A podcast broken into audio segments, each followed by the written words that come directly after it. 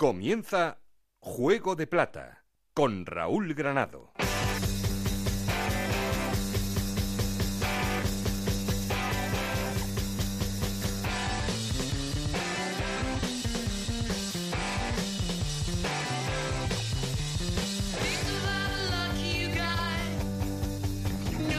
¿Qué tal? Muy buenas, bienvenidos al capítulo 35 de Juego de Plata, el podcast de Onda Cero en el que os contamos todo lo que pasa en la Liga 1-2-3 y en Segunda División B.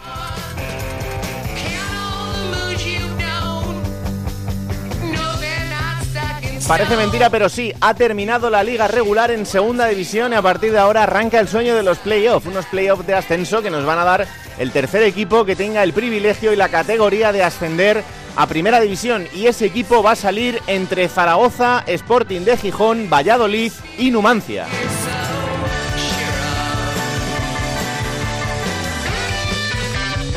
Y por abajo se ha decidido el otro equipo que va a descender hasta la segunda división B, el drama del descenso a la categoría de bronce del fútbol español, que no es otro que la cultural leonesa, que en la última jornada se dejaba la categoría después de ascender la temporada pasada el equipo de Rubén de la Barrera que le tocaba descender. Hay equipos contentos porque se han salvado, Almería, Albacete, Córdoba y Nastic de Tarragona y equipos decepcionados porque no han podido entrar en ese sueño final del playoff como el Oviedo, Osasuna y sobre todo el Cádiz.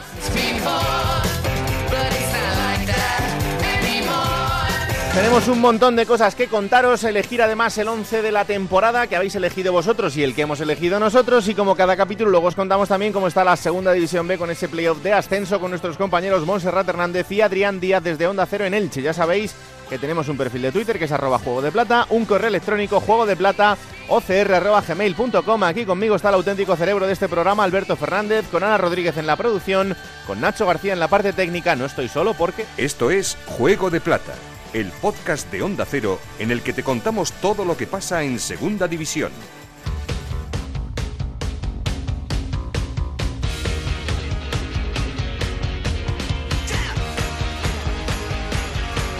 Y por última vez en la temporada vamos a poner en orden resultados y clasificación después de la última jornada de liga. Ana Rodríguez, ¿qué tal? Muy buenas. Muy buenas Raúl, esa última jornada de la liga 1-2-3 con estos resultados. La victoria del Lorca 2-1 ante el Sevilla Atlético, 0-2 ganaba el Zaragoza al Barcelona B, empate a 1 entre Tenerife y Albacete. 2-1, victoria del Granada ante el Cádiz. 3-0, victoria del Córdoba ante el Sporting de Gijón. El mismo resultado, 3-0, el que lograba el Alcorcón frente al Reus. Empate a 1 entre el Lugo y el Almería. El Nastic ganaba 2-0 al Rayo Vallecano.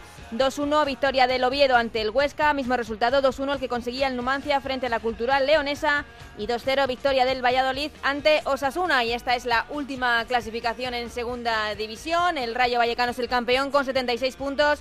Segundo el Huesca con 75, los dos equipos que ascienden directamente a primera división. Jugarán el playoff. Tercero el Zaragoza con 71 puntos, los mismos que tiene el Sporting de Gijón, que es cuarto. Quinto el Valladolid con 67 puntos y sexto el Numancia con 65 puntos. Con 65 puntos también se ha quedado el Oviedo en séptima posición. Octavo Osasuna con 64, los mismos que tiene el Cádiz, que al final ha terminado en noveno puesto. Décimo el Granada con 61 puntos, un décimo el Tenerife con 59, décimo segundo el Lugo con 55 puntos, décimo tercero Alcorcón con 52, los mismos que tienen Reus y Nastic de Tarragona, décimo sexto el Córdoba con 51 puntos, décimo séptimo el Albacete con 49, décimo octavo Almería con 48 y los equipos que descienden a Segunda División B, Cultural Leonesa 48 puntos, Barça B con 44, Lorca con 33 y Sevilla Atlético con 32 puntos. ¿Qué sensaciones tienes para ese playoff? Pues nervios, emoción, no sé, muchas cosas, pero sobre todo nervios. Mira que sois eh, el gran favorito. ¿eh? Ya, es que al final han terminado bien la temporada, terceros, pero hay mucha presión también, ¿no? Bueno, sobre todo ilusión, ¿eh? E ilusión hay mucha, eso sí, que la ciudad está respondiendo, pero es que creo que ilusión hay en, en todas las ciudades también. Bueno, bueno, bueno, bueno, ahora, lo, ahora lo vamos a analizar porque yo tengo sensaciones diferentes en cuanto a las ciudades y en cuanto, sí, sí, a En cómo Zaragoza, está la desde gente. luego, ahí no se pueden quejar porque ilusión hay mucha. Yo creo que en el sitio que más, pero bueno, ahora Sin lo duda. analizamos. Gracias, Anita. Un abrazo.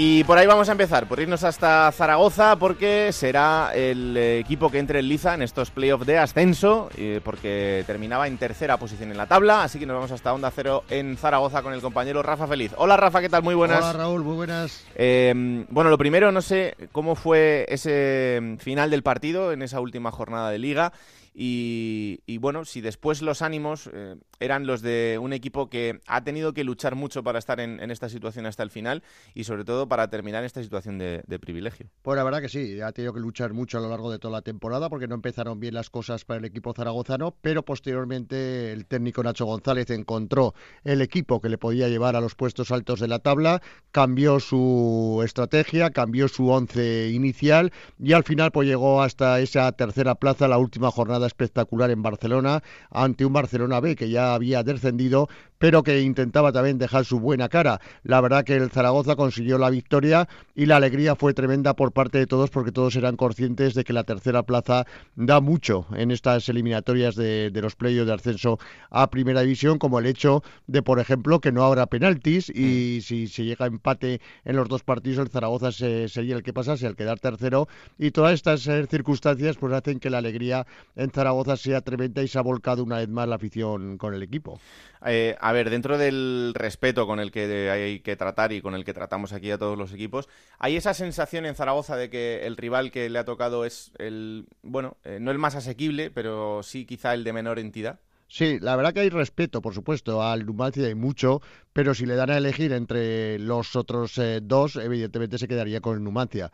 Eso está claro, por parte de la afición, del cuerpo técnico, jugadores, absolutamente todos. Todos dicen que para ellos el Valladolid podría ser el gran favorito de, para conseguir el ascenso a Primera División. También incluso descartan al Sporting por cómo ha llegado a final de temporada pero de momento lo que les preocupa es el partido de mañana en Soria, donde se agotaron en una hora y media todas las entradas para los aficionados zaragozanos que quieren asistir mañana al partido y donde las largas filas se están produciendo ahora porque los abonados eh, tienen que pagar en estas eliminatorias. Son 10 euros por las dos eliminatorias y han puesto en el cartel hasta las dos eliminatorias, pero ojo, si no pasase esta, pues les devolverían 5 euros, porque tienen que pagar los aficionados 10 euros por ver los dos partidos. Es decir, si el Zaragoza cayese eliminado, que podría ser, ¿por qué no?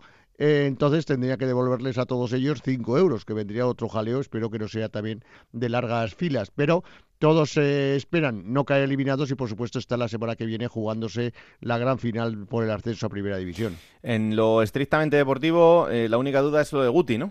Sí, nada, no va a llegar. Yo creo que no va a llegar. O Yarzun tampoco. Son las dos únicas bajas que va a tener el Zaragoza. El resto todos en condiciones. El otro día reservó Nacho González hasta seis jugadores titulares para estas eliminatorias. Y por supuesto que están todos ya para jugar. Borja Iglesias volverá a la punta de ataque. Es decir, van a estar Miquel González al centro de la defensa, la Suri a la izquierda.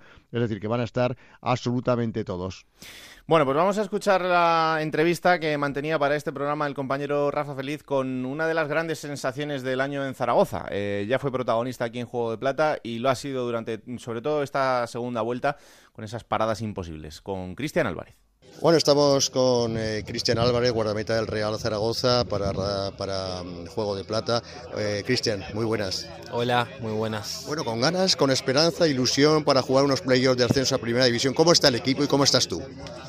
Con muchísima ilusión y muchísimas ganas. Tanto el equipo como yo estamos eh, concentrados al máximo para, para lograr eh, pasar esta fase eh, y esta eliminatoria, esta semifinal, ganarla y nada, y conseguir el objetivo que es el ascenso, que es lo que todos queremos. ¿Quién no lo iba a decir con la temporada que hemos pasado, no? Primera fase preguntando aquí los periodistas si íbamos a bajar, qué iba a pasar y mira ahora.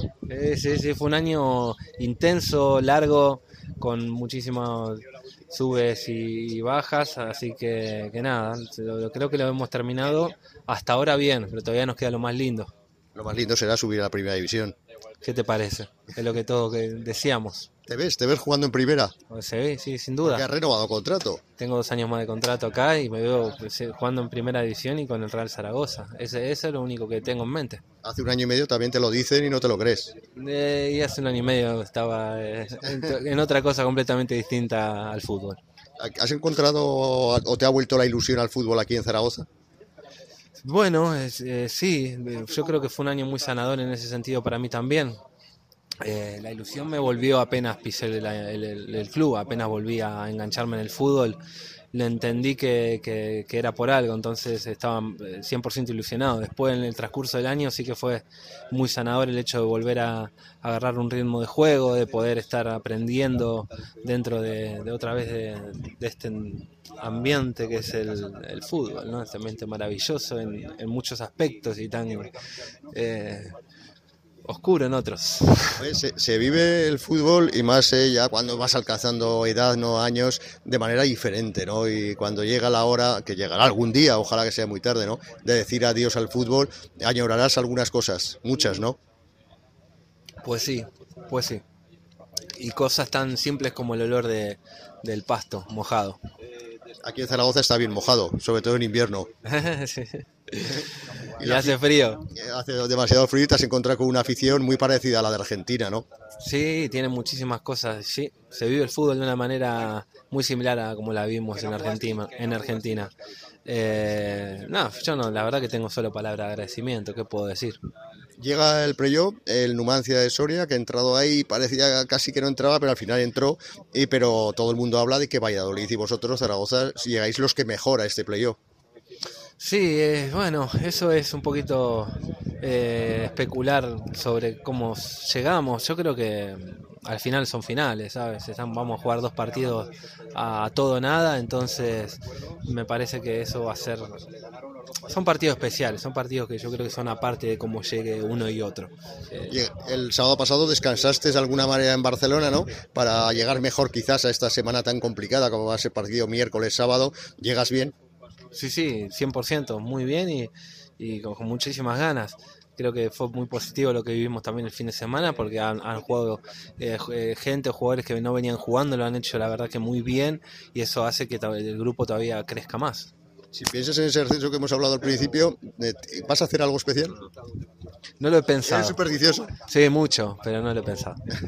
¿Qué, superstición que se pueda contar tienes? Y si se cuentan pierden el, el valor, la fuerza. ¿Sales de alguna manera especial al césped? No, no, no quieres destapar ese, secreto que tiene todo profesional.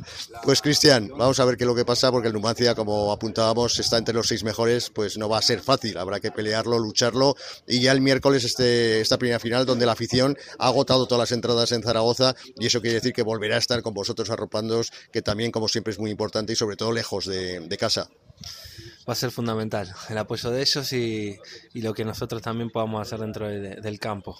Pues Cristian, muchísima suerte y muchas gracias. Gracias a usted, gracias. Alberto Fernández, ¿qué tal? Muy buenas. ¿Qué tal, Raúl? ¿Cómo estás? ¿Cómo ves a este Zaragoza que apura sus opciones hasta el final? Pues no quiero ser continuista, pero yo le veo que es el que mejor llega, sobre todo por un momento de forma, porque es el equipo que si hubiéramos tenido un poquito más de jornadas en la liga, incluso se podía haber metido en ascenso directo. Hmm. Quizá el Real Valladolid también, pero bueno, tuvo ese pinchazo en, la Romareda precisamente, eh, acabó ganando Sasuna, pero yo veo al Zaragoza como el equipo que más en forma llega. Luego de ahí, Raúl, a que ya sabes cómo es esto, es que da muchísima vuelta. Ahora mismo es como si se acabara el campeonato y empieza ahora mismo otro distinto de cuatro partidos. Desde luego que sí. Rafa, no sufras mucho el fin de semana, ¿eh? Esperemos que no, y mañana tampoco. Hasta luego. Un abrazo muy fuerte. Vamos hasta Gijón porque el Sporting terminaba cuarto con una derrota para terminar la temporada y con, bueno, lo que os venimos contando en las últimas semanas, esas sensaciones encontradas de ese equipo que parece que ha caído un pelín, pero que, bueno, está más vivo que nunca porque tiene jugadores y tiene plantilla y sobre todo tiene un entrenador que hace las cosas muy bien y seguro que en el playoff va a dar mucha guerra. Compañero en Gijón, Juan Gancedo, ¿qué tal? Muy buenas.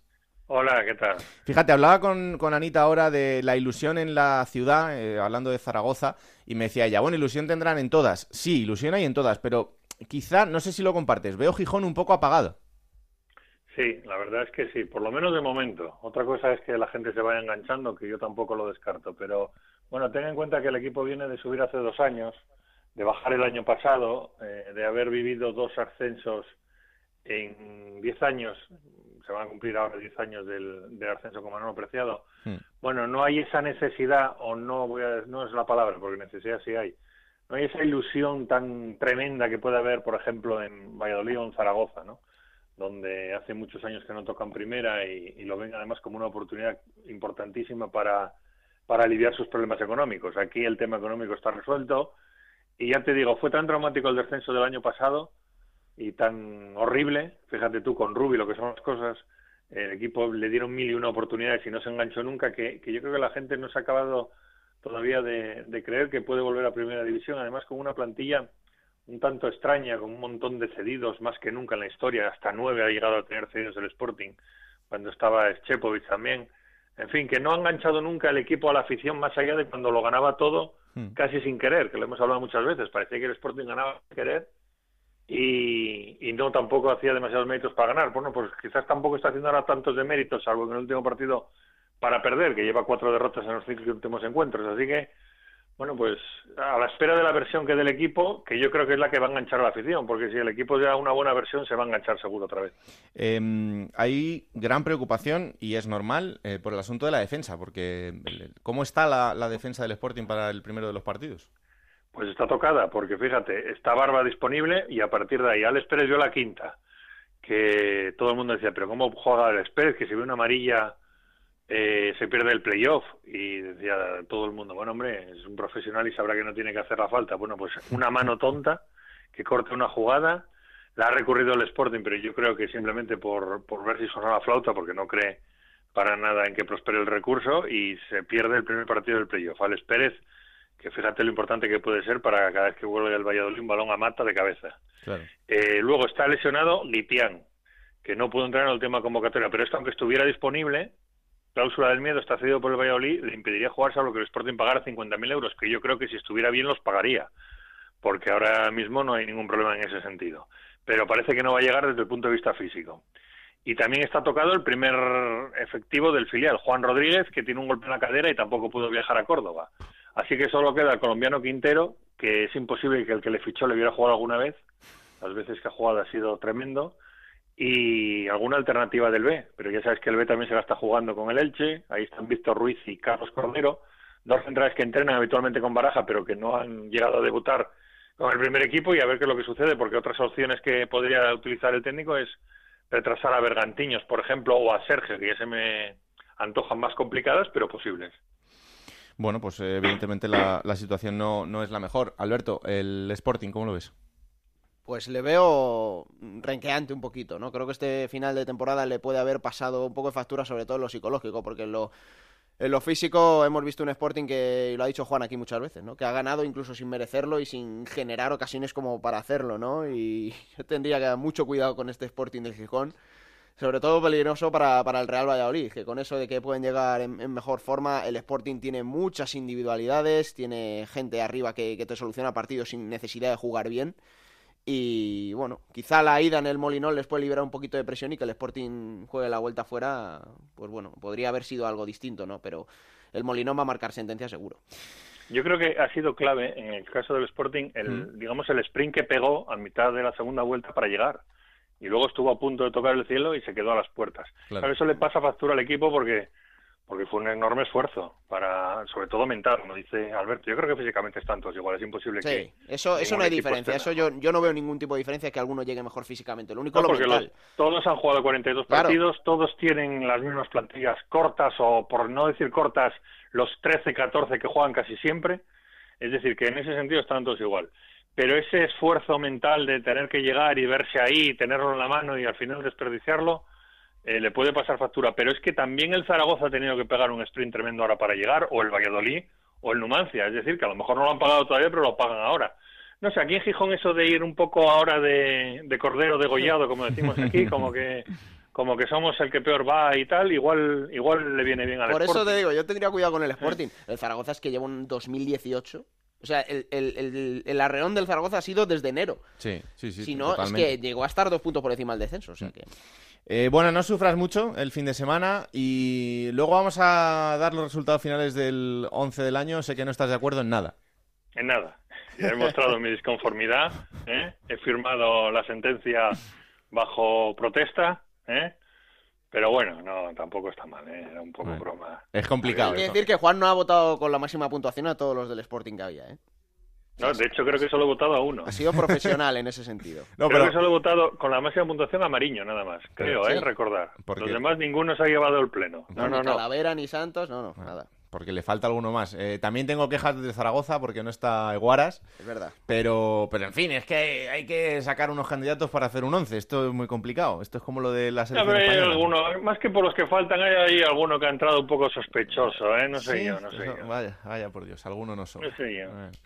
Bueno, anda, hablamos la semana que viene. Un abrazo muy fuerte. un abrazo, hasta luego. Vamos hasta Valladolid. El Valladolid terminaba la liga ganando a Osasuna en un partido también de locura. Termina quinto ese playoff de ascenso y por tanto con sus opciones intactas, pero con ese partidazo frente al Sporting en el horizonte. Compañero en Valladolid, Héctor Rodríguez, ¿qué tal? Muy buenas. ¿Qué tal, Raúl? Muy buenas tardes. Bueno, pues eh, un final de liga soñado, eh, otro equipo que también eh, ha tenido que pelear muchísimo para estar en esta situación. Sí, la verdad es que el camino del Real Valladolid no ha sido ni mucho menos sencillo, tan complicado que a ocho jornadas de la conclusión del campeonato cambia de entrenador, ¿no? Tan mal se veía en Zorrilla y tan mal había ido una temporada que parecía absolutamente perdida. De hecho, se fichó al entrenador, a Sergio González, con el compromiso de renovarle automáticamente en el caso de que se lograra siquiera el acceso al playoff de ascenso a Primera División. Se ha conseguido ese objetivo, con lo cual Sergio González ya está garantizado como técnico del conjunto vallisoletano para la próxima temporada.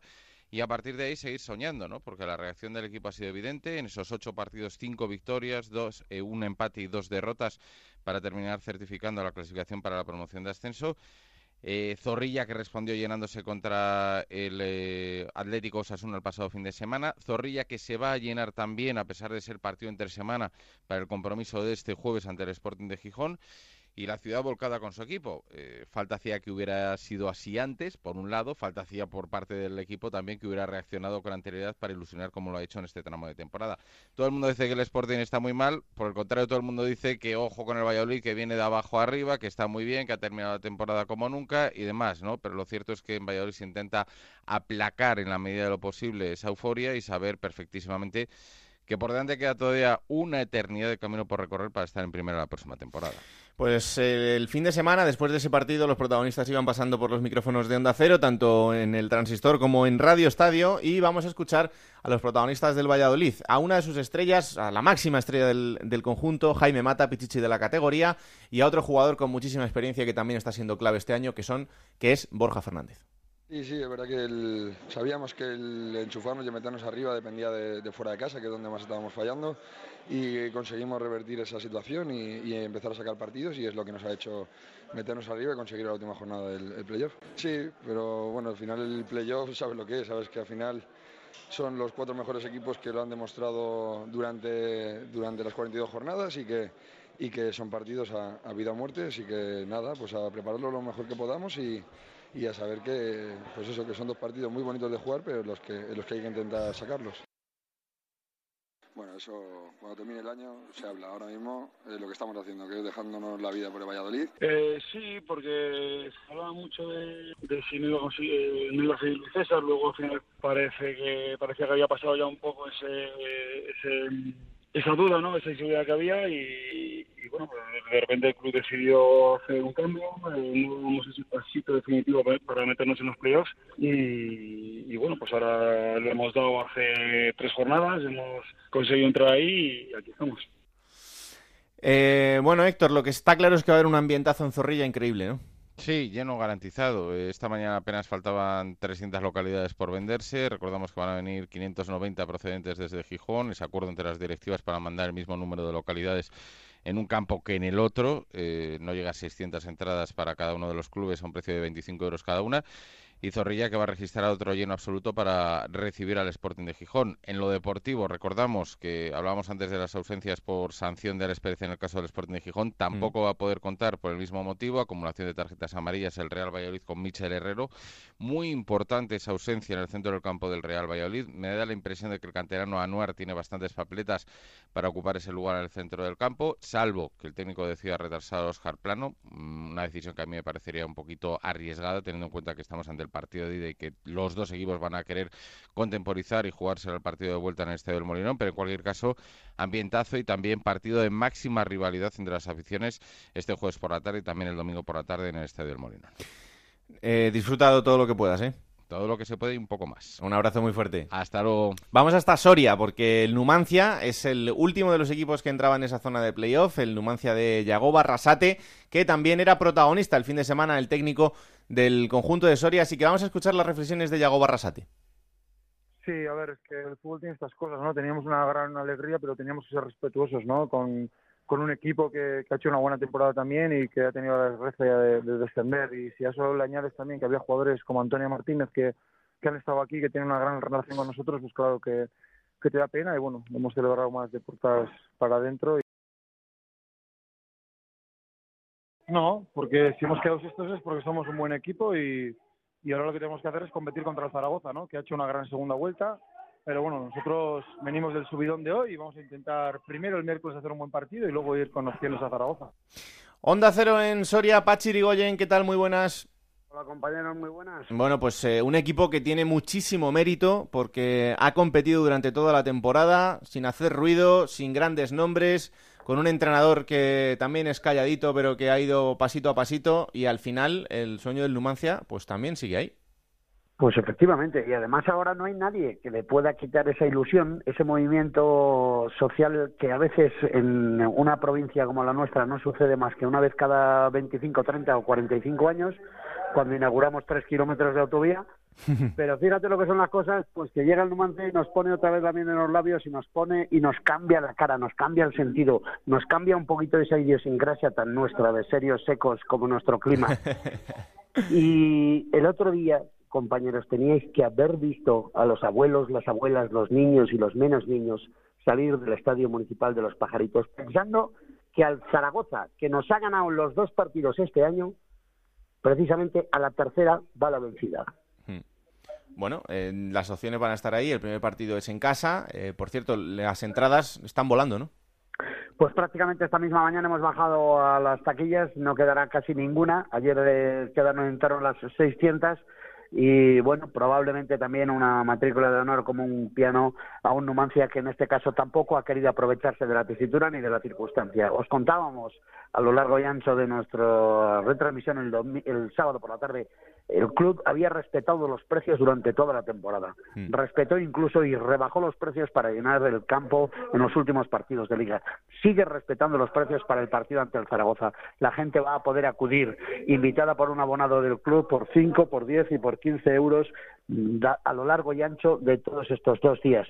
El miércoles no se venden entradas porque es partido de alto riesgo y las 414 de Zaragoza ya volaron. Ahora los zaragozanos tiran de amistades de familia y de sorianos para sacar más entradas. Pero esto es un auténtico caos y para esos días en los que no llenamos los pajaritos, pues precisamente mañana los vamos a ver a reventar. Pues disfrútalo mucho tú también, ¿eh? Así haremos y soñando evidentemente con que esta sea una de esas semanas en las que nos acordamos, por supuesto, como no, de todos los equipos humildes que también tenemos derecho al disfrute. Claro que sí. Un abrazo muy fuerte, Pachi. Un saludo, buenas. Bueno, estos son los equipos que van a jugar el playoff, eh, pero hay tres equipos que se han quedado fuera de ese playoff y que tenían el objetivo de estar. Eh, con matices, ¿eh? porque el primero de ellos es el Oviedo. Vamos a ir hasta Oviedo. Compañero Chisco García, ¿qué tal? Muy buenas. Hola, ¿qué tal? Muy buenas. Yo creo que lo del Oviedo, eh, a ver si estás de acuerdo conmigo, eh, no se puede considerar una decepción enorme. Es verdad que ha estado muy cerca, pero esa plantilla, ese equipo, mm, estaba confeccionado, pues eh, sí, para estar en la mitad de la tabla, para estar en esa zona alta, pero no desde luego para, para despuntar. ni para pensar en el ascenso directo. Luego en la temporada te lleva a esta situación en la que te juegas todo en la última jornada y tienes esas opciones pero yo no catalogaría esto como una grandísima decepción. No, es, eh, a ver, sí puede ser una decepción, lo que nunca va a ser es un fracaso. Es decir, si tú analizas, y en eso estoy de acuerdo contigo, la plantilla del Oviedo en el mes de agosto, cuando empezó la temporada, yo creo que muy pocos eh, daban por favorito al Oviedo para estar entre los seis primeros. El equipo empezó titubeante, luego es verdad que engancha aquella racha de, diez semanas sin, sin derrotas que le mete en la zona alta, pero es verdad que hay un punto de inflexión, que es el derby contra el Sporting, la victoria en el Tartiere, y ahí yo creo que a alguien se le fue un poco la cabeza, se, llenaron de pájaros las, las ilusiones y al final el equipo no fue capaz de aguantar el ritmo. Ha jugado con muy pocos futbolistas porque había 23 en la plantilla, pero hay 8 jugadores que no han disputado ni tan siquiera mil minutos a lo largo de la temporada, hmm. lo cual, bueno, te da la medida de que la gente ha llegado muy castigada a la recta final y por eso al final se quedaron fuera. Es cierto que hubo, bueno, pues ese sueño el sábado y sobre todo con el gol que le anulan a la cultural, se celebró en el Tartiere como si hubiese marcado el Oviedo, no sé, el gol del ascenso, y luego, bueno, llegó la, la decepción. Pero insisto, es decepción, pero yo no me atrevo a calificar la temporada del Oviedo como un fracaso porque al final pelearon hasta el último instante de, la competición por entrar. El problema es que son tres años eh, viviendo la misma. Claro, eh, pero sí hay una diferencia que ya, que ya podemos ver, eh, y lo hablábamos el otro día, el proyecto. ¿En qué se va a basar el Oviedo de la próxima temporada? Bueno, pues lo primero es que Anquela ya ha renovado.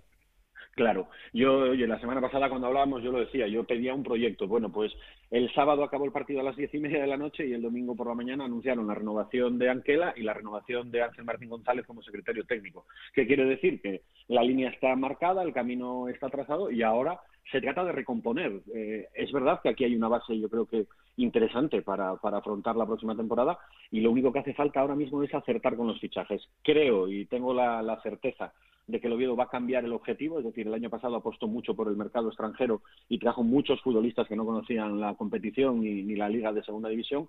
Y este año se van a buscar futbolistas en, aquí, en España, eh, fundamentalmente los fichajes.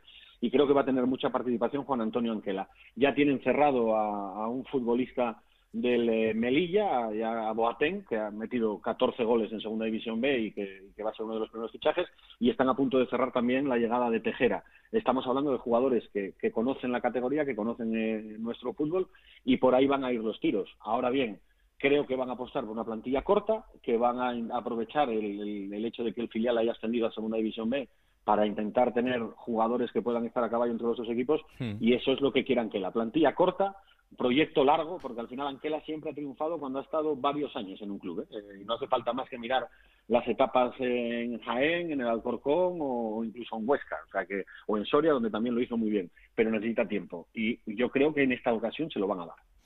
Bueno, pues eh, será una buena noticia porque es un magnífico técnico y por lo menos ese equipo tendrá un proyecto basado en una idea. Luego ya veremos cómo, cómo sale. La categoría del año que viene va a ser durísima eh, porque a todo lo que tenemos este año hay que sumar Deportivo de La Coruña, Las Palmas y Málaga, con lo cual son tres equipos que van a llegar con un presupuesto bastante más alto que el resto y con una entidad que, que, es, una, es una categoría interesante porque son equipos que además de haber estado en primera muchos años también conocen perfectamente la, la segunda división y con estructuras de clubes muy importantes, así que no será fácil, pero el Oviedo con un proyecto asentado que ya ha empezado a construirse, esperemos que esté en esa zona alta de la clasificación. Chisco, un abrazo muy fuerte. Un abrazo fuerte.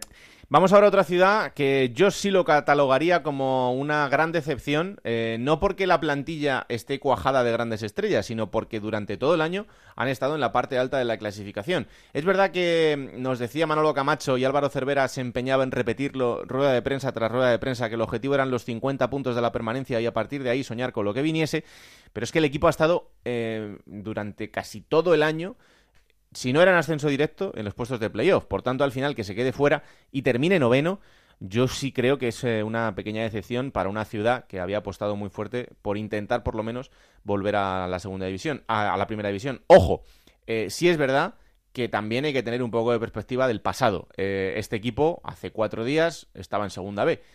Así que bueno, eh, vamos a intentar que se asiente en la categoría y que el año que viene pueda intentar ese preciado ascenso.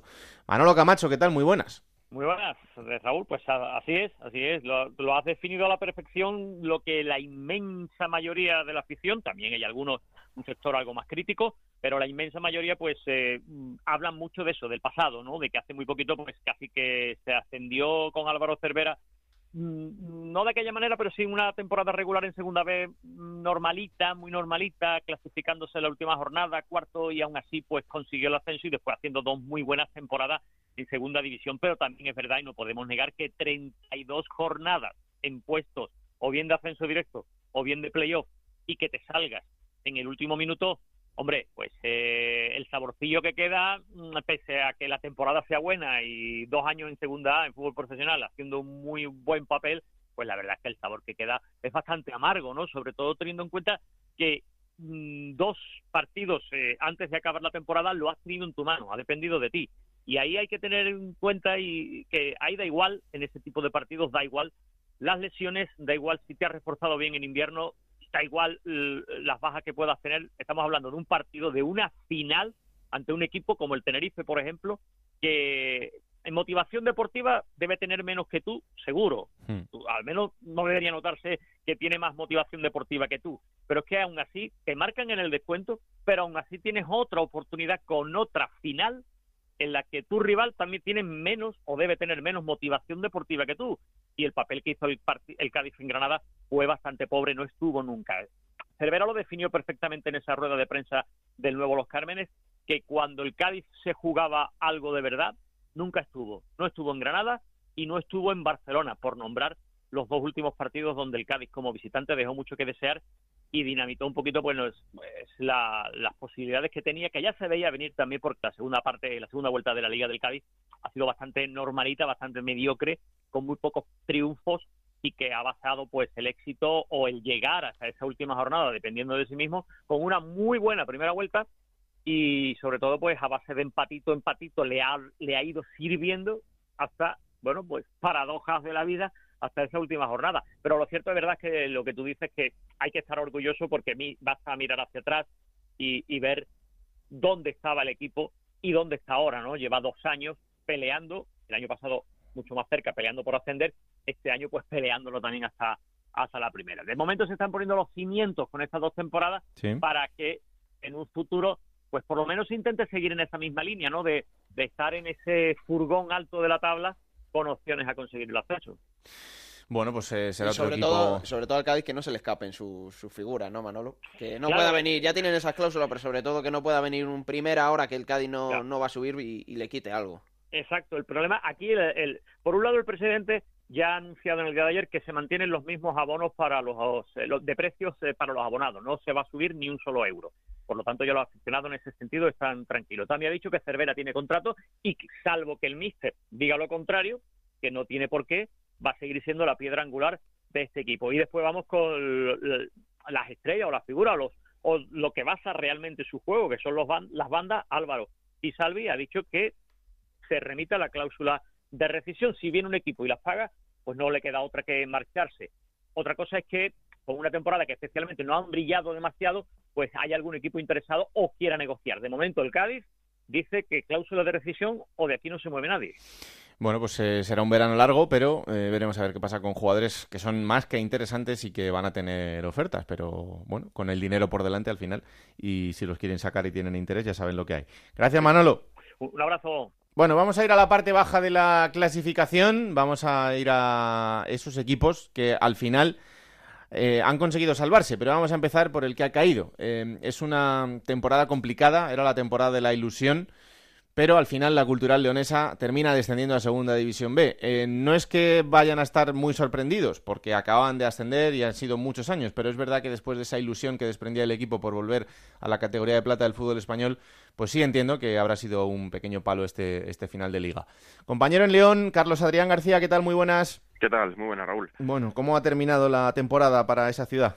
Pues con, con muchas lágrimas, con mucha tristeza, porque como bien dices era la temporada de la ilusión y finalmente pues ha terminado con la peor de, de- las noticias. Ha sido un palo, la verdad que bastante fuerte para una afición que hace escasas tres semanas pues veía que, que estaba bastante cerca ese objetivo de conseguir la permanencia y que al final no realmente pues no, no, se ha conseguido. Ahora mismo eh, pues es verdad que poco a poco pasan los días y parece que se ve de, otra forma, sobre todo el, el discurso ¿no? que se mantiene desde la afición es que hace siete temporadas estaba la cultural en tercera división y a punto de desaparecer y que es eh, bueno pues la, la, la noticia mala pero que se han pasado cosas peores en el club en la época reciente y que hay que mirar con, con optimismo. El palo ha sido gordo lo han dicho los jugadores el entrenador sobre todo por ese, esa tendencia no que hubo en la temporada en las últimas tres, tres jornadas tres cuatro jornadas en las que la cultural prácticamente pues eh, se, se autosuicidó ahí de, de decir oye pues eh, podía lo tenías cerca estabas con 48 puntos, se podía conseguir la permanencia y no lo ha hecho, con ese partido sobre todo marcado del Nastic, que esa remontada,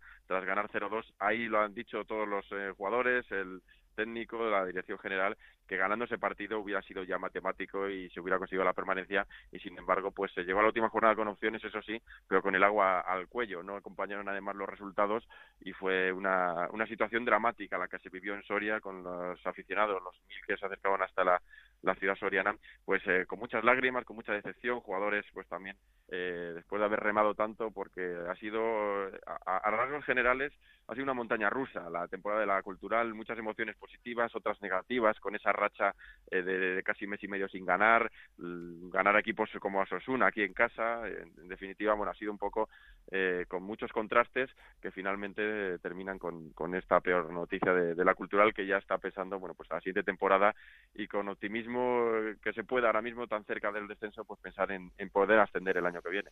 Eh, bueno, vamos a escuchar al técnico, a Rubén de la Barrera, que también era protagonista en el Transistor y que hacía esta valoración. Bueno, la verdad es que es un momento, un momento muy complicado, ¿no? Para, para todos, eh, el peor, ¿no? Sin duda, eh, dentro de, mi carrera deportiva. Esto es lo que tiene el fútbol. muchos pequeños detalles, pues, nos han obligado a llegar a la última jornada dependiendo, pues, de nuestro rendimiento. Hoy era un partido complicado ante, ante el Numancia, podía, podía ocurrir cualquier cosa y ese segundo gol, pues eh, la verdad es que hizo ¿no? que, ese objetivo pues estuviese lejos. Carlos, ¿el míster se va a quedar? No, no, eh, Rubén de la Barrera no, no va a seguir, todo apunta a que vaya a ir a la Real Sociedad eh, como entrenador ayudante de, eh, de Garitano, que buscaba pues una persona que tuviera pues esa visión de fútbol que tiene Rubén de la Barrera, ¿no? De, ataque, de juego combinativo, un poco lo que le han pedido a Garitano en la Real Sociedad y a falta de confirmación parece que casi con total seguridad Rubén de la Barrera pues va a hacer las maletas y va a ir de, segundo a, la, Real Sociedad. Eh, la cultura pues intenta rearmarse, y, buscar pues el sustituto no en ese banquillo para la próxima temporada siempre eh, con la Academia Spire eso hay que dejarlo claro que la. Academia Spire no depende de que esté la cultura en segunda sino que su proyecto va a continuar ligado a la Academia Qatarí en esta segunda división B y son ellos los que van a dar los pasos pues de, las renovaciones también porque hay muchos jugadores con contrato. Ayer precisamente por la tarde pues ya varios jugadores se reunieron con el director general con Felipe Llamazares pues un poco por testear eh, esas posibilidades de, continuar de, no seguir. Pues las, fichas de segunda división lógicamente son eh, mucho más costosas que en segunda B y hay mucho jugador con contrato que tiene contrato firmado y con unas cantidades que no se van a poder asumir en la categoría de, de, bronce. Así que ahora mismo en los despachos está ese, ese trabajo pero sobre todo destacar que el proyecto a largo plazo que se había marcado la Academia Spire cuando adquirió la propiedad de la cultural va a seguir sin ningún tipo de problema no va a haber ningún cambio y esa es una de las noticias también destacables. Bueno, pues eh, Carlos, espero que hayas disfrutado del año en la categoría, que lo hayas pasado bien a pesar de este final. Eh, aquí ha sido un placer que nos hayas acompañado y que sepas que estaremos pendientes de ti la temporada que viene y que ojalá y puedas volver muy pronto, ¿vale? ojalá volvamos pronto. La verdad que ha sido un año, aquí en León, fíjate, 43 años. Hacía que no vivía la, la segunda división, la cultural, lógicamente yo no la he vivido nunca, ha sido mi, mi debut en segunda división y ha sido un año eh, que a grandes rasgos te quedas ahora con el pozo ese, ¿no? De, de, la tristeza, pero que ha sido un año espectacular para, para nosotros, pero para mí personalmente lo, lo he disfrutado mucho, vivir este, este fútbol profesional. Un abrazo fuerte. Un abrazo. Chao, chao. Una ciudad que se va y un equipo que ha conseguido quedarse al final es el Albacete, pero con un entrenador que ha dicho adiós y es un entrenador muy carismático y que desde luego yo creo que ha hecho una grandísima labor eh, en este conjunto, en el conjunto albaceteño, así que hasta allí nos vamos a ir. Compañera en Albacete, Juan y Serrano, ¿qué tal? Muy buenas. Buenas, compañeros. Bueno, no sé si ha sido un poco un palo, porque el Albacete terminaba la temporada salvándose. Es verdad que eh, ese sufrimiento de la última jornada yo creo que era bastante innecesario, porque el equipo tuvo opciones de salvarse bastante antes. Pero mm, te decía, no sé si ha sido un palo ese adiós de Enrique Martín Monreal.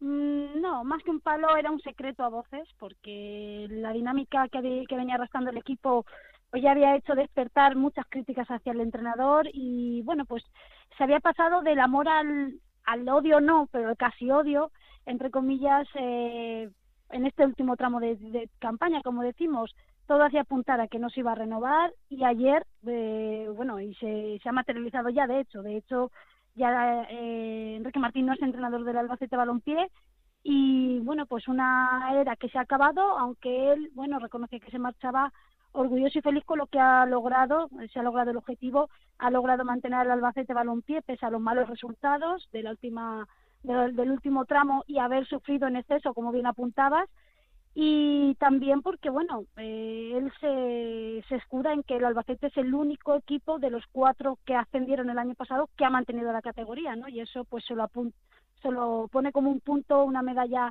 Enrique Martín a, su trabajo, también la de los jugadores, obviamente, pero bueno, ha finalizado un ciclo y ahora se abre otro nuevo para el Albacete Balompié. Mm, Eso te iba a decir, que si se habla ya de sustitutos. Sí, el nombre que más ha sonado en los últimos días, aunque como sabemos ahora pues se abre, abre eh, periodo también de muchos rumores, pero es el de López Garay, que estaría el actual entrenador del Reus, que Mm. estaría muy bien posicionado para venir. Eh, de hecho, según las últimas informaciones que tenemos, ya le habría comunicado al Reus su intención de marcharse. La cosa es que López Garay tiene contrato con el Reus hasta 2020 y una cláusula de rescisión de 500.000 euros. Eh, no va a ser una, una operación, a priori parece ser eh, fácil, pero bueno, eh, ahora si algo cuenta, si con algo cuenta el Albacete Balompié, es con ese apoyo económico de la familia Capchi, que hace unos años pues hablaríamos de otras cosas, pero ahora ya con todas las deudas saldadas, pues la situación económica es bastante más, eh, más eh, asentada y sólida y por tanto eso a priori hace prever que se va a proye- proyectar una plantilla eh, de otro nivel. Veremos cómo transcurre el verano. De momento, como digo, López Garay es el que tendría todas las papeletas, a falta de saber si finalmente se materializa, si surgen otros nombres, y es el que más suena. Eh, también hay que tener en cuenta que en el Albacete se, hay muchos jugadores que acaban contrato, muchos de los cuales no van a continuar. Eh, es el caso, por ejemplo, de Dani Rodríguez, que mm, habría, se habría comprometido con el Real Mallorca. Al parecer, un acuerdo que se, pacta- se habría pactado en enero y que, bueno, pues tiene también muchas opciones de marcharse al Mallorca. El que sí que haya renovado para una temporada más es Chus Herrero.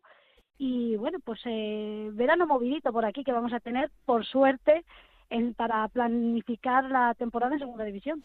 Bueno, pues eh, verano largo también en Albacete, pero seguro que con ilusión de cara a la próxima temporada. Gracias, Juan, y un abrazo fuerte. Hasta luego, un saludo. Y otra ciudad que ha conseguido el sueño, tenía el sueño de mantenerse y no era nada fácil porque el equipo estaba a 13 puntos de la permanencia cuando José Ramón Sandoval se milagro. hizo con el Córdoba, desde luego que sí, el, el milagro del Córdoba que ha terminado con final feliz. Compañero en Córdoba, Antonio David Jiménez, ¿qué tal? Muy buenas.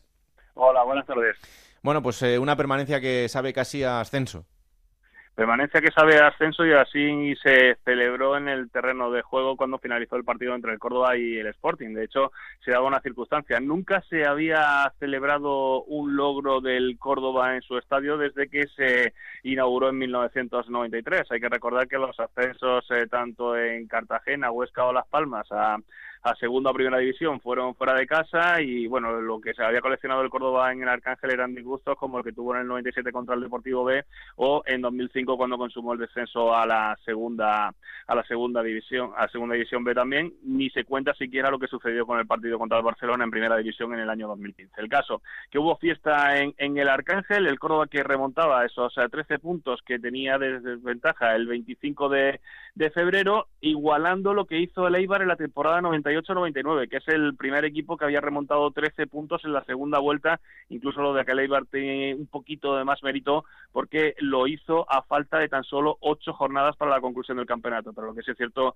es que el Córdoba de Sandoval, el Córdoba de Jesús León, el Córdoba de Oliver, el Córdoba de Reyes, el Córdoba de Guardiola, el Córdoba de Aitami, en definitiva el Córdoba hizo una página para la historia. Vamos a escuchar precisamente las reflexiones y las valoraciones en Radio Estadio en el Transistor, tanto de José Ramón Sandoval como uno de los grandes jugadores de esa plantilla, José Antonio Reyes. Siempre, siempre, siempre han creído. Yo creo que, que la vida es eso, ¿no? Creer, creer, creer, porque al final, eh, si tú crees, eh, no puedes engañar a los sentimientos de los demás. Yo no podía venir aquí engañando a la gente, como diciendo, venga, que sí, que lo vamos a conseguir. No, yo fui el primero que creí en venir y decírselo.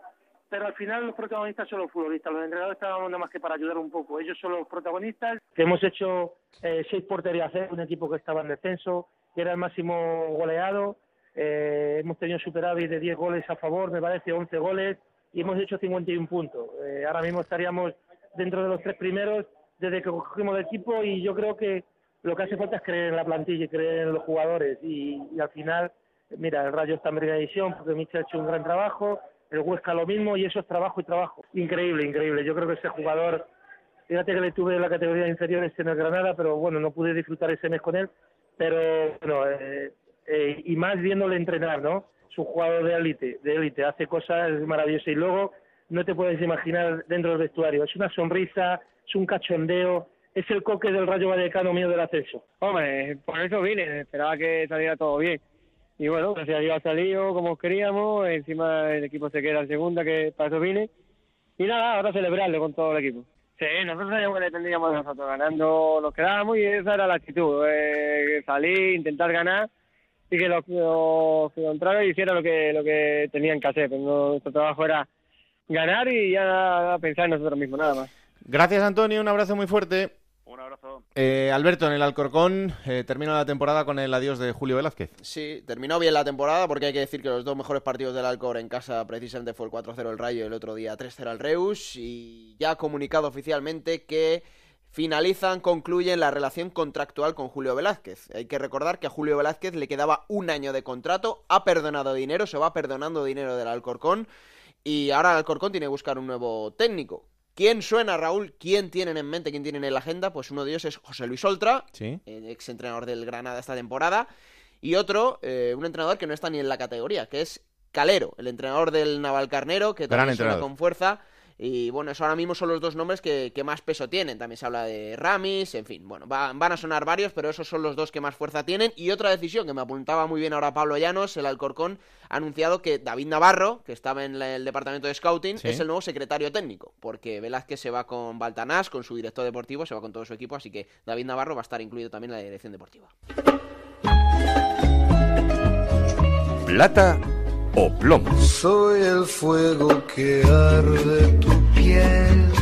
Soy el agua Se te están acabando las oportunidades de dar plata o plomo, así que mira a ver cómo te lo gestionas. ¿eh? Pues mira, eh, yo creo que te voy a dejar mal porque plomo, por primera vez y sin que sirva de preceden- precedente, no tengo. Hombre, por No favor. tengo quien darle plomo, porque Qué me ha gustado todo. Lo único que no me ha gustado es que se acaba la, la liga regular, ahora queda el playoff, pero no tengo a quien darle el plomo. Hay que decir que, eh, bueno, pues eh, ha habido equipos con, con mal estrago, malos tragos, pero tampoco merecen un punto tan negativo como para darle el plomo. Así que si me permites, Raúl, Bueno, esta semana me voy a librar del plomo. Tú verás, tú verás. ¿Y la plata? La plata, pues mira, se lo voy a dar al hombre que acabamos de escuchar, ¿no? Porque yo creo que ha hecho el, milagro, eh, casi sin precedentes, lo que ha hecho Antonio David. La plata, un poco también englobando lo que ha sido esta segunda vuelta, se la voy a dar a José Ramón Sandoval, porque lo que ha hecho con el Córdoba. Bueno, a pesar de que no esté catalogado como un gran entrenador en la, en la táctica, pero es un motivador y ha demostrado que ha sabido llevar un vestuario a creer en, en una salvación que estaba casi imposible.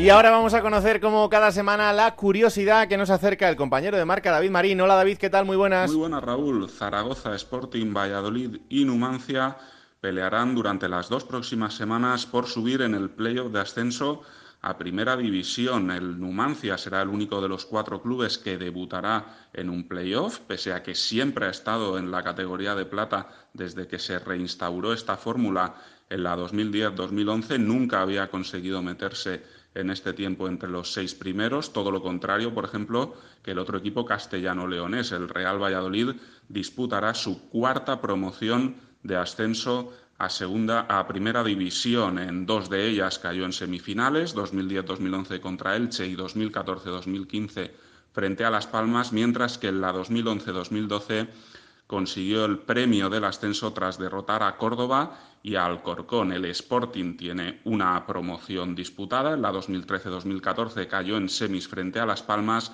mientras que el Real Zaragoza también vivirá su segundo playoff de ascenso a primera en este siglo XXI. En la 2014-2015 alcanzó la final, pero perdió también contra la Unión Deportiva Las Palmas.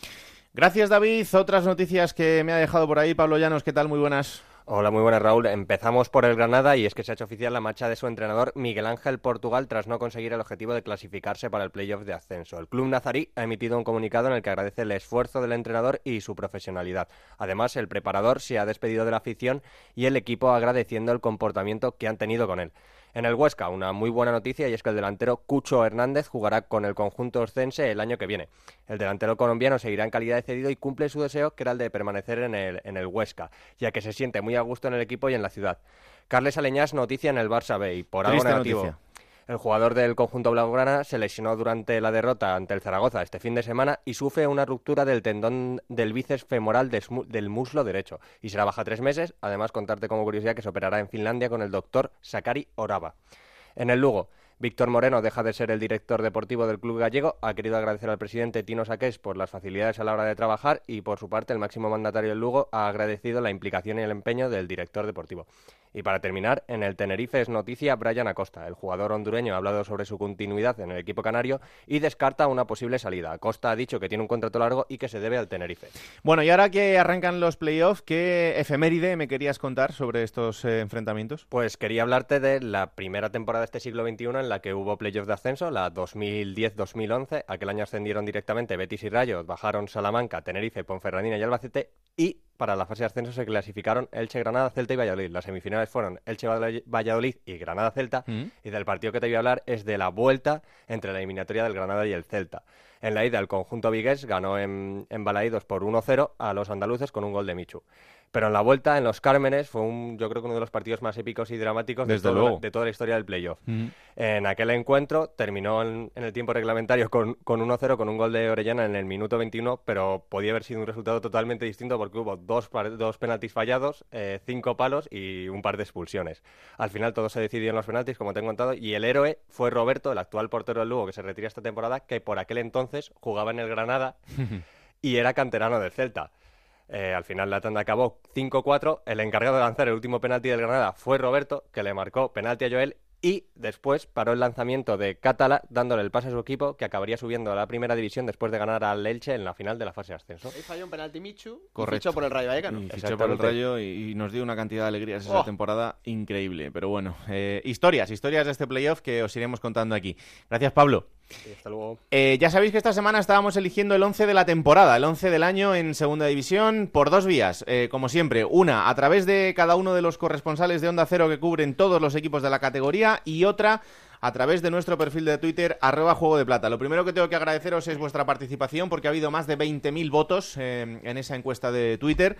Y vamos a resolver, Alberto. Eh, no hay muchas diferencias eh, en- esta vez entre, entre el que hemos elegido nosotros y el que ha elegido la gente. Pero vamos a empezar por el que ha elegido la gente, que es Sí. el formado por Cristian Álvarez en portería. Hemos elegido un 3-4-3, eh, para que lo tengáis claro. Cristian Álvarez en portería, lateral derecho Jordi Calavera, lateral izquierdo Lasure y como central Pulido. En el centro del campo, aquí no defiende ni Dios, Gonzalo Melero y Oscar Trejo. Banda derecha Adrián en barba, banda izquierda Johnny y arriba, ojo hasta delantera, Borja Iglesias, Jaime Mata y Raúl de Tomás.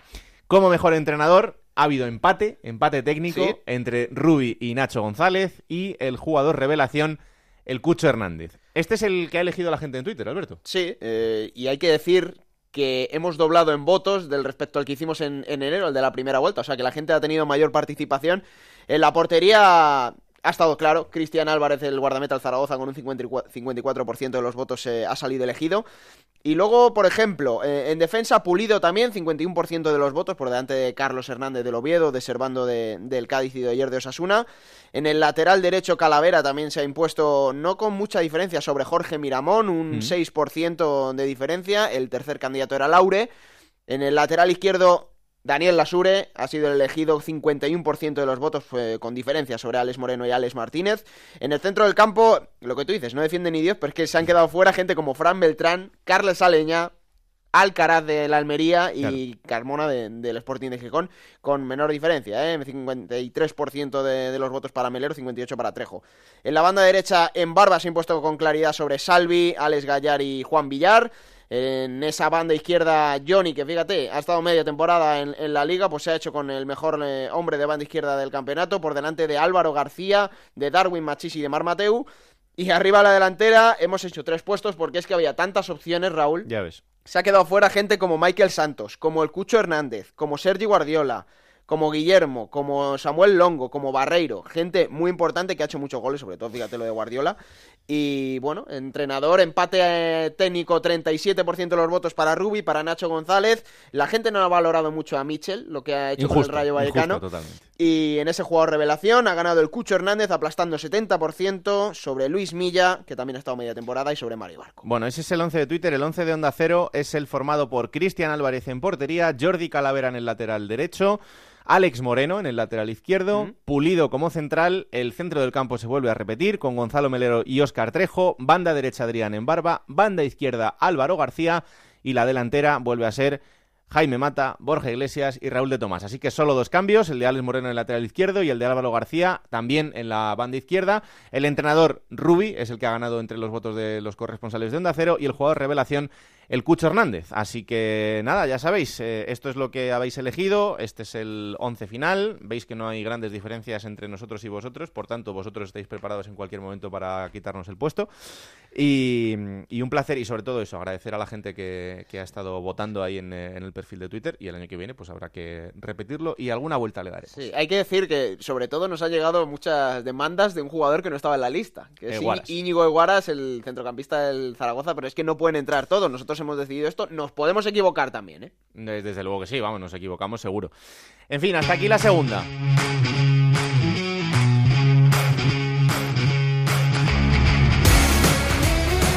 Vamos a repasar cómo está en la segunda B también en ese camino por los equipos que quieren llegar hasta segunda división y como siempre para eso nos vamos hasta los estudios de Onda Cero en Elche con los compañeros Montserrat Hernández y Adrián Díaz. Hola, ¿qué tal? Muy buenas a los dos. ¿Qué tal? Muy buenas, Raúl. Hola, muy buenas, Raúl. Bueno, pues eh, seguimos en esta fase de ascenso a Segunda División B, como siempre también eh, apasionante, esa fase de ascenso desde Segunda B hasta Segunda, a la categoría de plata del fútbol español, y con cuatro equipos que siguen en la pelea, así que vamos a ir repasando los resultados de este fin de semana, empezando por ese partido Monserrate entre el Elche y el Sporting de Gijón B. Un partidazo ante cerca de 16.000 espectadores en el Estadio Martínez Valero, un ambiente de superior categoría casi de primera división, y un Sporting B que puso contra las cuerdas durante la primera parte al Elche Club de Fútbol con el tanto en el 43 de Cristian Salvador y en la segunda parte el incombustible Nino, el eterno capitán del Elche, marcaba dos goles en el 75 y en el 92. El Elche, el único equipo de este playoff que puede presumir de haber ganado los tres primeros partidos de la fase de ascenso, le costó al Elche teniendo que remontar a un Sporting B que todavía no sabe si puede ascender y como no, el, la leyenda Nino saliendo desde el banquillo de revulsivo con los goles en el minuto 75 y 92 para darle una victoria muy importante al Elche en el Martínez Valero. No ha empezado bien el Extremadura frente al Mirandés. Bueno, a priori hay que recordar que el Mirandés, como campeón de su grupo, del grupo segundo, debería ser el favorito y parece que eh, no se le estaban dando demasiadas opciones en las quinielas para ver qué cuatro equipos iban a ser los finalistas. Pues bien, el gol de Yanis en el, no- en el 87 coloca al Club Deportivo Mirandés con clara ventaja de cara al compromiso de vuelta que se va a celebrar este próximo fin de semana en el campo de Andúba, Adrián. Parece que al Mirandés le ha venido bien esa conjura que ha tenido el equipo después de la eliminación en la eliminatoria de campeones contra el Mallorca y que se sumó una victoria muy importante en Almendralejo, el único equipo que ha ganado fuera de casa en este, en este playoff. Y ojo, el gol es de Yanis, pero que la gente vea la jugada que es el minuto 88 y la jugada del lateral diestro Paris Adot como roba en campo rival y se mete por el carril central y su disparo lo desvía Yanis. Una muestra muy importante de, de fuerza física en un minuto eh, 88 y, y ya con las fuerzas al límite en estas alturas de campeonato. Además, con 10.500 espectadores en Raúl, Mm. en las gradas del Estadio Francisco de la Era, que como ya decíamos la semana pasada, desde principios de la semana anterior, pues estaba protagonizando eh, muchas colas para poder presenciar este partido. Máxima igualdad entre Celta de Vigo B y Cartagena. Donde también se vio un gran ambiente para ser un filial en el campo de Barreiro, eh, campo abarrotado, como nos contaba Rubén Rey, aproximadamente unos 3.500 espectadores. El Cartagena que tiró de experiencia y en algunos momentos pues dominó sobre todo los tiempos del encuentro, aunque quien más oportunidades tuvo fue el filial del Celta de Vigo, aunque no hubo goles en el marcador. Sí, el Cartagena salió muy fuerte, decidido a por la victoria. Sabemos que ha sido una semana muy difícil después del palo de Majada Honda. Yo creo que luego la segunda parte acusó el esfuerzo físico de la primera y el Celta B sí que tuvo mejores sensaciones y más ocasiones, pero al final el 0-0 que deja la eliminatoria todo por decidir para la vuelta en el Cartagonova. Y también máxima igualdad entre Fuenlabrada y Villarreal B, aunque me da la sensación, por lo que nos decía todo el mundo en Villarreal, que el filial del conjunto amarillo eh, puede irse más que contento por este empate. La verdad es que el Fuenlabrada no sé esta semana cómo estará durmiendo, sobre todo sus aficionados, sus jugadores directivos, porque el Villarreal B en la ciudad deportiva es un equipo eh, temible, es un conjunto con mucho gol y haber perdonado en el compromiso de ida en el Fernando Torres ante unos 3.200 espectadores eh, lo pueden pagar caro este próximo domingo. 0-0 el resultado de ese partido, queda la eliminatoria abierta, aunque parece Adrián, conocemos bien al Villarreal B de este grupo tercero, pues podría considerarse como favorito, ¿no? Sí, yo creo que sí, es un equipo bastante fuerte. Decías, eh, Raúl, que podía irse a la afición de Villarreal satisfecho por ese empate, contando la segunda parte, porque la primera el Villarreal B tuvo dos ocasiones clarísimas y fue superior, pero luego la segunda el fue labrada, sí que puso una marcha más, sobre todo eh, con las acometidas eh, encabezadas por Dion y, y- y Vicente Pérez Madrid, y el Villarreal B que se salvó con dos paradones espectaculares de Ander Canter, un portero al que hay que seguir y que tiene mucho futuro. Bueno, estos son los partidos de ida. Eh, Monserrate, ¿qué horarios tenemos para este fin de semana de los partidos de vuelta? Bueno, pues eh, todo comienza el sábado a partir de las 4 de la tarde tarde en Andúba, el Mirandés Extremadura. Ya a partir de ahí, el domingo por la mañana a las 12 del mediodía en la ciudad deportiva del Villarreal, Villarreal B fue en Labrada. Y ya domingo por la tarde, dos partidazos en la ciudad deportiva de Mareo. El Sporting B va a recibir al Elche Club de Fútbol con mucha polémica en torno a las entradas para ese partido, porque la afición del Elche Club de Fútbol quería desplazarse en masa y apenas va a contar con localidades más allá de las de protocolo, mientras que el Cartagena Celta B cerrará estas eh, cuatro eliminatorias. Será el domingo a partir de las seis y media de la tarde en el campo de Cartagonova. Bueno, esto en cuanto a lo que va a pasar el fin de semana, ya sabéis que de, de, estos partidos luego tendremos otra ronda final del que, de la que saldrán los dos equipos que van a acompañar a Mallorca y Rayo Majadahonda en ese ascenso a la segunda división y Monserrate, eh, un Mallorca y un Rayo Majadahonda que ya con el ascenso conseguido se enfrentaban para dirimir quién es el campeón de la categoría. Sí, no se le está dando demasiada importancia, pero está en juego saber quién ha sido el mejor club de los 80 que han participado esta temporada en la categoría de bronce. Ya sabemos que el premio que todos buscan es ascender de categoría, pero se está disputando también esa eliminatoria para saber quién es el campeón de los cuatro grupos de la segunda. En el compromiso de ida disputado en Somos, el Real Mallorca vencía por dos tantos a uno al Rayo Majadahonda. Podríamos decir también que una ronda abierta para el compromiso de vuelta en el Cerro del Espino. Se adelantaba el conjunto balear con los tantos de Damiá desde el punto de penalti y de Cedric en el 50 y en el 56, aunque Jairo Cárcava, Adrián, pues da vida al Rayo Majadahonda con ese 2 a 1 en el 81. Sí, el Rayo Majadahonda ya sabe lo que es superar un 2-1, así consiguió un, su ascenso a Segunda División A, ya decimos una eliminatoria para dirimir al campeón de Segunda División B, al que sustituye digamos, al la Cultural Leonesa, que desde aquí le mandamos mucho ánimos tras su descenso a Segunda División B. Los dos equipos, tanto Vicente Moreno por el Mallorca y Antonio Iriondo por el Rayo Majadahonda, pues ya sacando más suplentes y veremos a ver quién es el campeón de, de, la Segunda División B, que tiene su título, obviamente. Eso se sabrá ya el domingo a partir de las 12 del mediodía en el campo del Cerro del Espino. Pues disfrutar del fin de semana y seguimos contando aquí cómo va ese camino por ascender a Segunda División, ese camino precioso pero larguísimo en esta categoría de bronce del fútbol español. Eh, un abrazo y gracias como siempre a los dos. Un saludo hasta la semana que viene. Hasta la semana que viene, Raúl. Bueno, gracias chicos. Eh, seguiremos informando también de cómo queda este camino en el ascenso, pero eh, Alberto, hasta aquí este capítulo 35, la emoción del playoff por todo lo alto. Solo va a subir uno, pero sí. la ilusión ahora mismo en cuatro ciudades es increíble. Ahora el análisis que podemos tener es totalmente distinto porque, como te decía antes, empieza un nuevo campeonato, se acabó la liga regular y es un todo o nada. Ahora ya se van a quedar equipos por el camino y solo uno puede salir elegido. Hay que decir que el Juego de Plata no acaba, ¿eh? No, no, no. Vamos a seguir aquí. Pero yo seguir. sí que, bueno, quería dedicarle todo lo que ha sido esta temporada, estos eh, 34 capítulos, a nuestro compañero Joan Castel, que Desde luego. desgraciadamente nos dejó y bueno, pues eh, aunque no hemos acabado el Juego de Plata, pero se lo quería dedicar. Claro que sí. Eh, señores, hasta aquí el capítulo 35 de Juego de Plata, ya sabéis, disponible cada martes a partir de las 5 de la tarde en Onda 0.es para que lo disfrutéis y sobre todo para que lo compartáis y le digáis a todo el mundo que existe esta bendita locura que se llama Juego de Plata. Hasta la semana que viene, que la radio os acompañe. Adiós, chao, chao.